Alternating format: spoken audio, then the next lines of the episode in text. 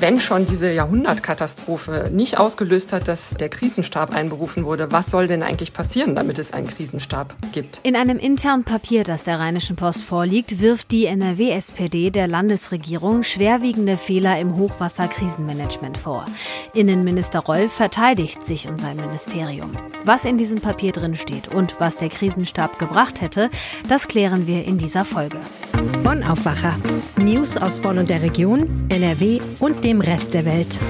Hallo und herzlich willkommen zum Aufwacher. Heute mit Wiebke Dumpe. Schön, dass ihr dabei seid. Und wie immer starten wir mit den wichtigsten Meldungen aus Bonn und der Region. 57 Einsatzkräfte aus Bonn und der Region sind auf dem Weg nach Griechenland, um dort gegen die Waldbrände zu kämpfen.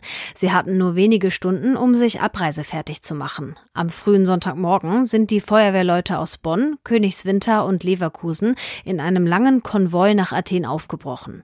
Das Rote Kreuz und die Malteser haben vier Leute als Versorgungseinheit mitgeschickt. Wenn alles planmäßig läuft, treffen die spezialisierten Helfer mit insgesamt 19 Fahrzeugen am Mittwoch in Athen ein. Die Einsatzanforderung für die Kräfte kam in der Nacht zu Samstag. Zuvor hatte Griechenland über die Europäische Union Hilfe bei der Brandbekämpfung angefordert.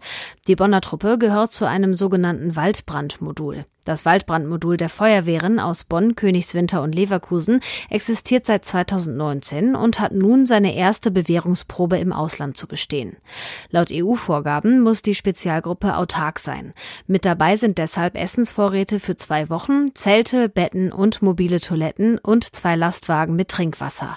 Dadurch sollen die Einsatzleitungen vor Ort nicht zusätzlich belastet werden. Mit dabei haben die Feuerwehrleute zudem dünnere Schutzkleidung, leichtere Helme und spezielle Werkzeuge. Der Einsatz wird vermutlich bei Athen stattfinden und dort etwa eine Woche dauern. Mieter in Sinzig sind schockiert. Nach der Flutkatastrophe wurden 44 fristlos gekündigt. Die Begründung, das Haus sei unbewohnbar. Dabei sind die oberen Stockwerke nicht betroffen. Die Mieter wollen die fristlose Kündigung nicht hinnehmen. Sie wollen in ihren Wohnungen bleiben, sobald die saniert sind. Der Eigentümer der Gebäude beantwortete eine Anfrage des Generalanzeigers nicht. Die Mieter haben sich daraufhin an den Deutschen Mieterbund gewandt. Der Mieterbund vermutet, dass der Eigentümer die Mieter loswerden möchte, um mehr Miete zu verlangen. Denn die Wohnungen sind öffentlich gefördert und mietpreisgebunden. Der Mieterbund vermutet, dass die Mietpreisbindung für die Wohnungen bald ausläuft. Wenn der Eigentümer jetzt die Mieter los wird, könnte er die Wohnungen nach einer Sanierung teurer vermieten. Der Mieterbund konnte die Sinziger beruhigen, die Kündigung sei formell unwirksam. Daher seien die Mieter nicht verpflichtet, die Wohnungen zu verlassen. Nach der Flutkatastrophe sollen im Kloster Kalvarienberg bald Grundschüler und eine Kita unterkommen. Das Kloster in Ahrweiler steht seit vier Jahren leer. Bis 2016 bewohnten Ursulinen das Kloster. Architekt Roland Bräunig wollte das Kloster umbauen. Dort sollten unter anderem 150 Wohnungen entstehen. Die historische Klosteranlage wurde bei der Flut nicht beschädigt. Deshalb entschieden die Ursulinen und Bräunig nun spontan, das 12.000 Quadratmeter große Kloster als Ausweichquartier für Flutopfer zur Verfügung zu stellen. Im Kloster gibt es Wasser und Strom. Im Herbst wird auch die Heizung wieder in Betrieb genommen. Auch das benachbarte Gymnasium steht zur Verfügung. Sechs bis acht Klassen einer Grundschule und 50 bis 65 Kindergartenkinder sollen untergebracht werden. Weitere potenzielle neue Bewohner des Klosters könnten die Patienten der Kinder- und Jugendpsychiatrie werden. Mittelfristig ist auch ein temporäres Ärztezentrum in Planung.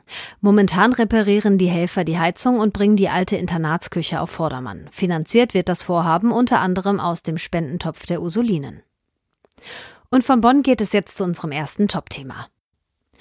Die schlimmste Naturkatastrophe in der Geschichte des Landes. So hat NRW-Innenminister Reul die Hochwasserkatastrophe bezeichnet. Und trotzdem hat die Landesregierung offenbar keinen Anlass gesehen, den Krisenstab auf Landesebene einzuberufen. Einer von vielen Punkten, die die Landes-SPD jetzt ankreidet.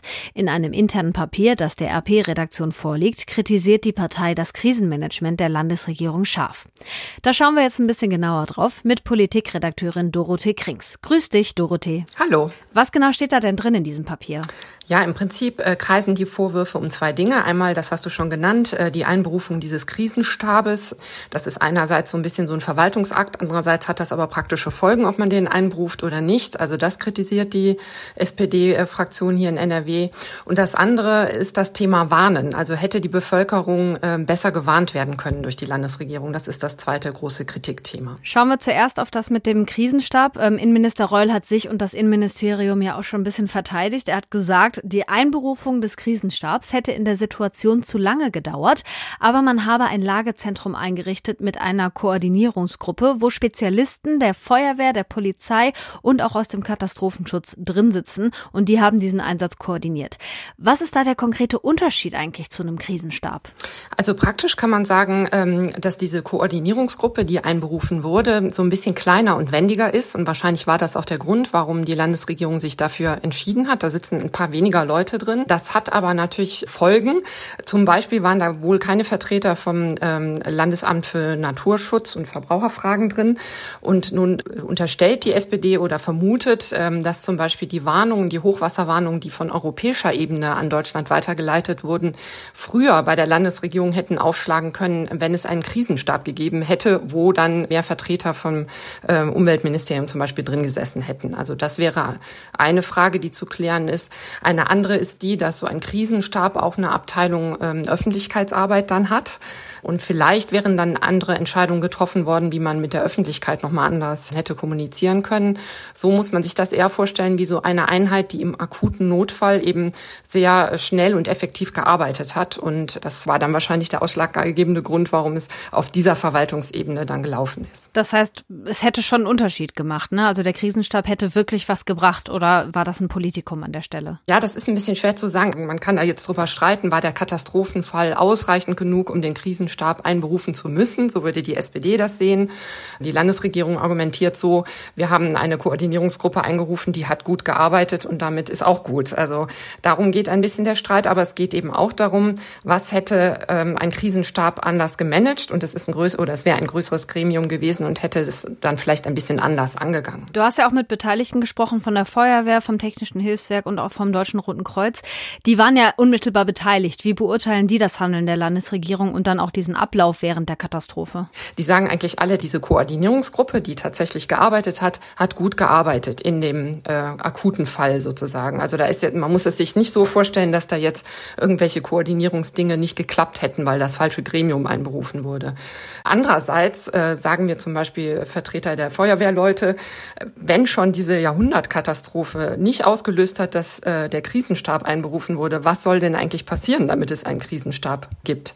Und das ist natürlich eine berechtigte Frage. Also für den Katastrophenfall sieht eigentlich die Verordnung einen Krisenstab vor. Und ja, also vor dem Hintergrund würde man jetzt nachträglich sagen, war das auf jeden Fall ausreichend, um ihn auch einzuberufen. Hm, also hat man da auch ganz konkret gegen die Verordnung, die es ja gibt, gehandelt. Ich würde ganz gerne auf diesen zweiten Aspekt äh, schauen. Und das ist ja die Frage, warum hat die Landesregierung ihre Kompetenzen nicht genutzt, um zu warnen? Was sagt die SPD da in ihrem Papier? Was ist schiefgelaufen und was hätte auch passieren müssen? Ja, die SPD sagt, im Katastrophenfall hätte die Landesregierung die Kompetenz gehabt, zum Beispiel an die Rundfunkanstalten eine ja, Warnanweisung herauszugeben. Ähm, also ganz deutlich zu sagen, so ab jetzt müsst ihr über alle Sender das und das äh, senden.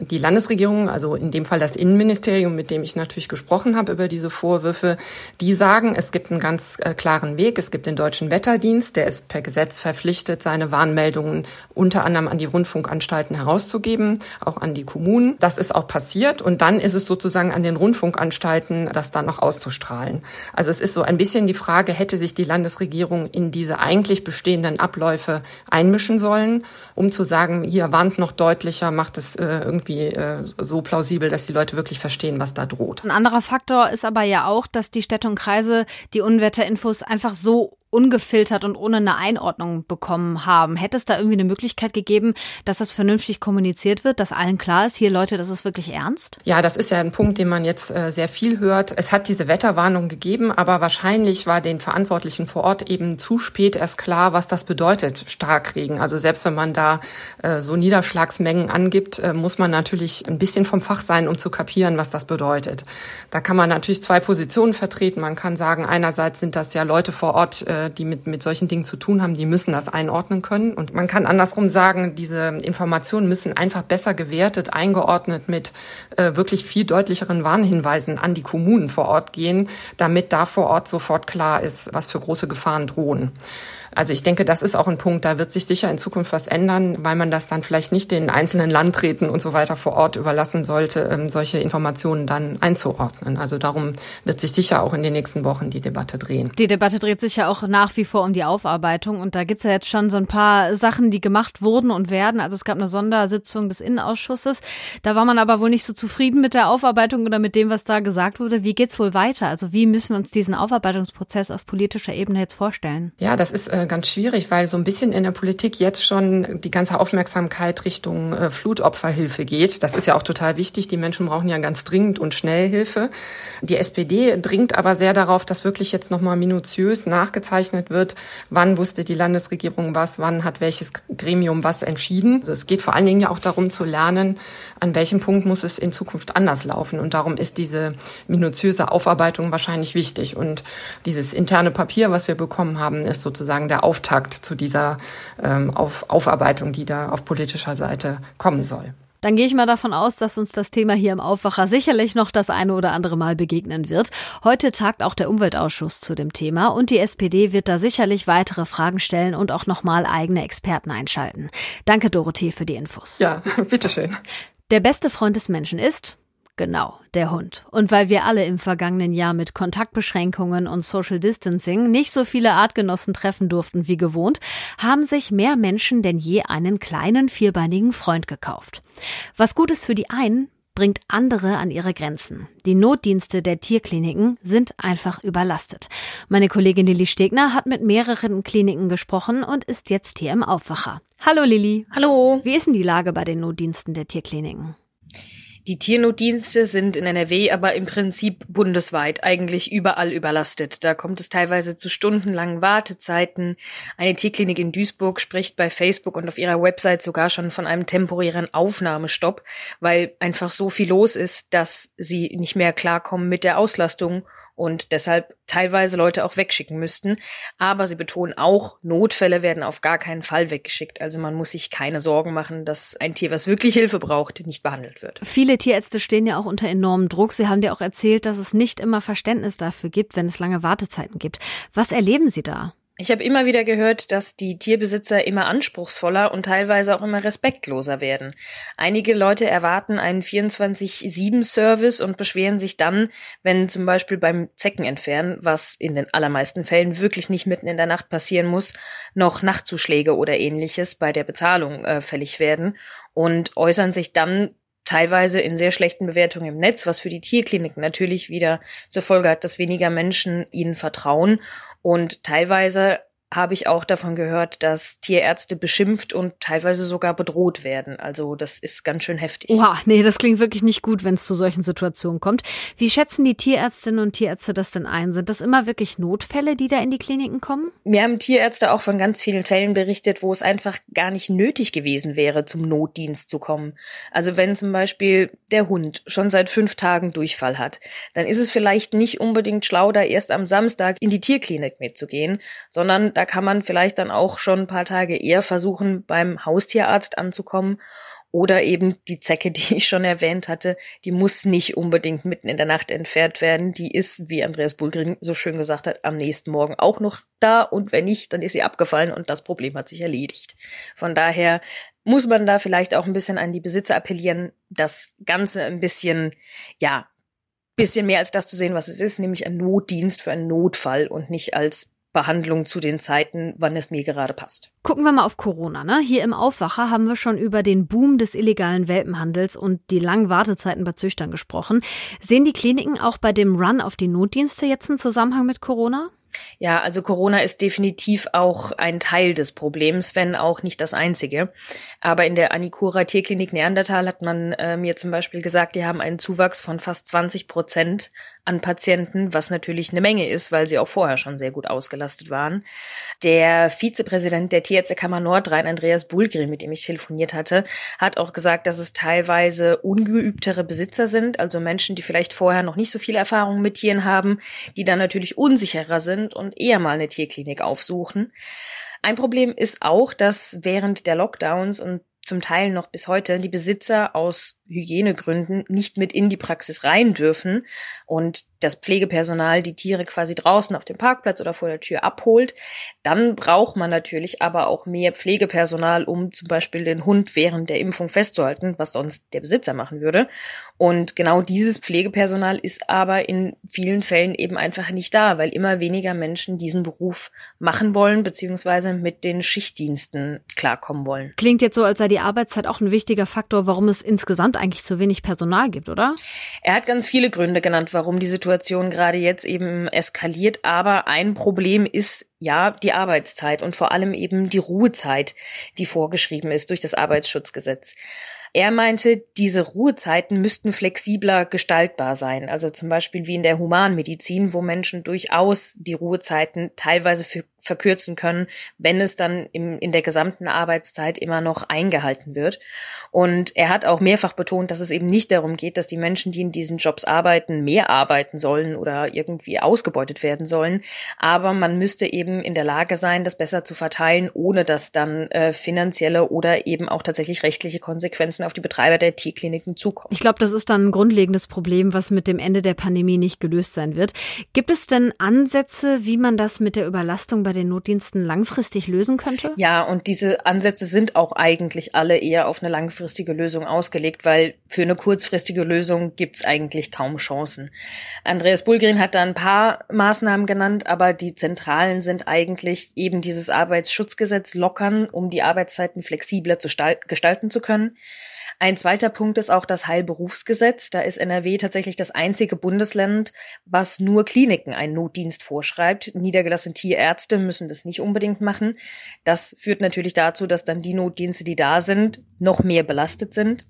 Aber Andreas Bulgrin appelliert eben auch an die Tierbesitzer. Er fordert da mehr Verständnis, mehr Respekt und vor allem eine bessere Vorsorge. Also er rät allen Tierbesitzern, sich einen Haustierarzt zu suchen, genauso wie Menschen eben auch einen Hausarzt haben und da unbedingt auch vorher schon mal nachfragen, wer hat Notdienst, wo kann ich mich melden, wenn denn tatsächlich mal am Wochenende oder nachts irgendwas passiert, was eben nicht bis zum nächsten Tag warten kann. Also, wenn es eurem Haustier schlecht geht, lieber zweimal nachdenken, ob das wirklich ein Fall für den Notdienst ist und grundsätzlich mal einen Haustierarzt für sich finden.